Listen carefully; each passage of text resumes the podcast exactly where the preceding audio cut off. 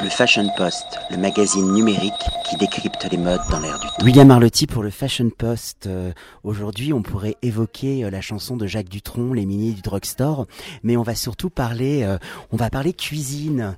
On va parler cuisine avec David Fricot, qui est chef exécutif dans le mythique établissement de l'avenue des Champs-Élysées, à quelques pas de l'Arc de Triomphe. David, ma première question est-ce que euh, quelles sont les quelles sont les qualités aujourd'hui d'un d'un bon chef? En fait, un bon chef, il euh, faut qu'il soit vraiment. Euh, ben, maintenant, un vrai chef, il faut qu'il sache utiliser les vrais produits, les travailler, être un bon manager, parce que maintenant, voilà, les chefs vont en salle, etc.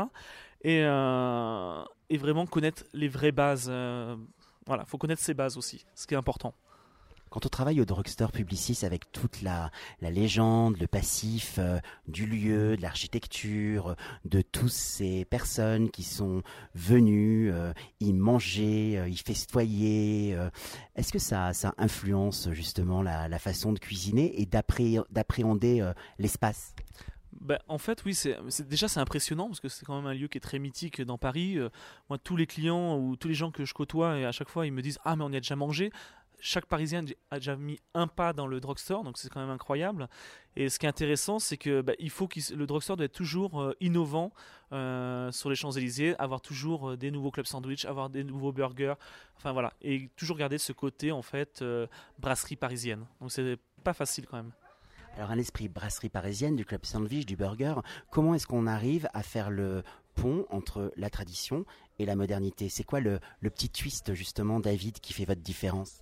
Bah, en fait, voilà, bah, c'est comme je disais tout à l'heure, c'est qu'il faut vraiment connaître ses bases. Et avec ces bases-là, hop, on modernise un peu, on essaye de trouver des bons producteurs, comme pour les burgers, on prend des, pains chez un meilleur ouvrier de France, des choses comme ça, on travaille avec lui, on, invente des choses et puis après on, teste sur les plats du jour avec les clients. Si ça passe, ben, on le met à la carte, si ça passe pas, ben, on l'oublie, on le met à la poubelle.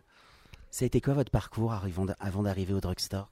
Donc en fait mon parcours, ben, je suis originaire du Poitou-Charentes, donc j'ai eu mon bac pro à 17 ans et demi, je suis parti à l'étranger pendant 9 ans, donc euh, déjà, je suis parti en Angleterre pour l'anglais, je suis parti au Canada, les bateaux de croisière, euh, les Émirats arabes, l'Égypte. Et euh, ça fait six ans maintenant que je suis à Paris. J'étais premier sous-chef au concours de Lafayette. après, j'ai fait un concours sur M6, donc Top Chef, qui a été une expérience assez enrichissante la première année. Puis après, voilà, j'ai ouvert, j'ai fait plusieurs cartes pour plusieurs restaurants. Et puis maintenant, depuis plus d'un an et demi, je suis au Drugstore.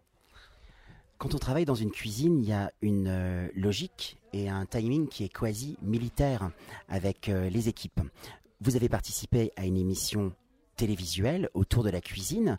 Euh, est-ce que la façon dont la manière de faire la cuisine et la manière dont la cuisine est filmée n'est pas un prisme qui déforme justement votre métier?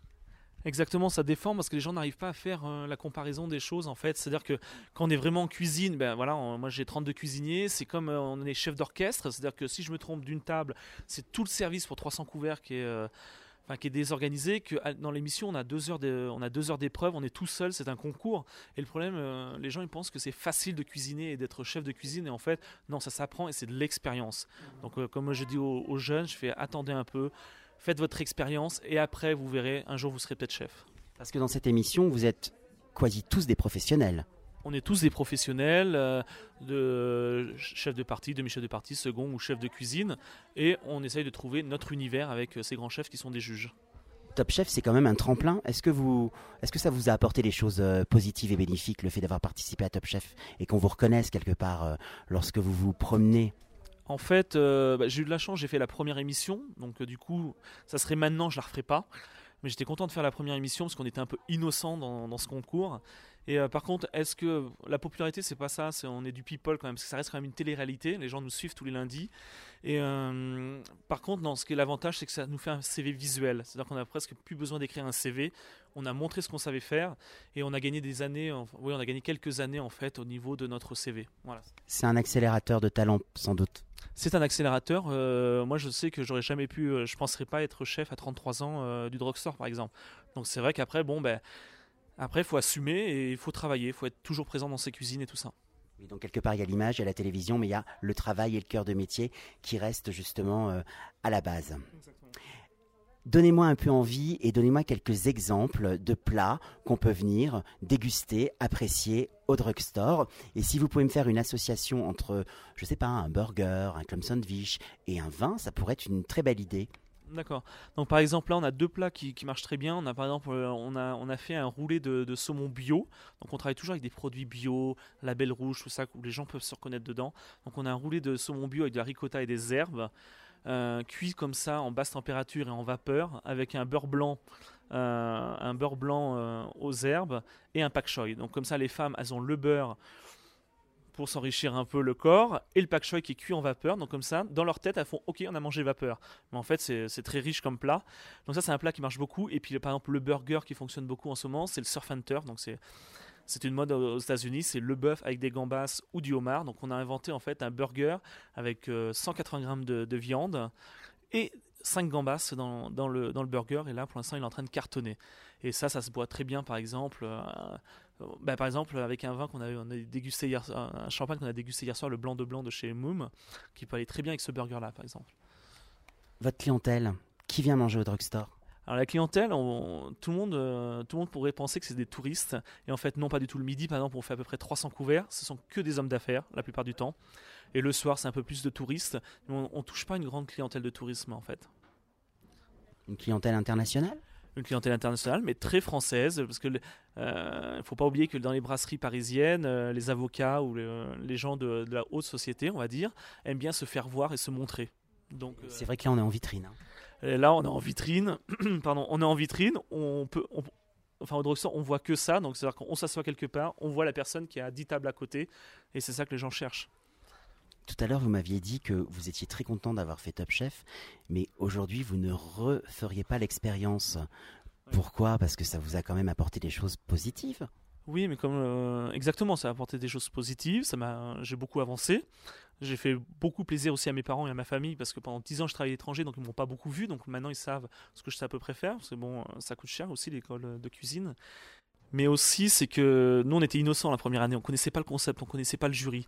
Et c'est que de plus en plus maintenant on les voit pleurer, on les voit avec leur famille. Moi on, ne voyait pas euh, les enfants, on voyait pas ma maison et tout ça, donc euh, nous on était vraiment en pure cuisine que maintenant euh, c'est devenu presque une télé-réalité. On a respecté la bulle du privé. J'ai juste une question, une question par rapport au stress, parce que quand on cuisine, il y a énormément de stress. Il y a deux façons d'envisager le stress quand on est créatif.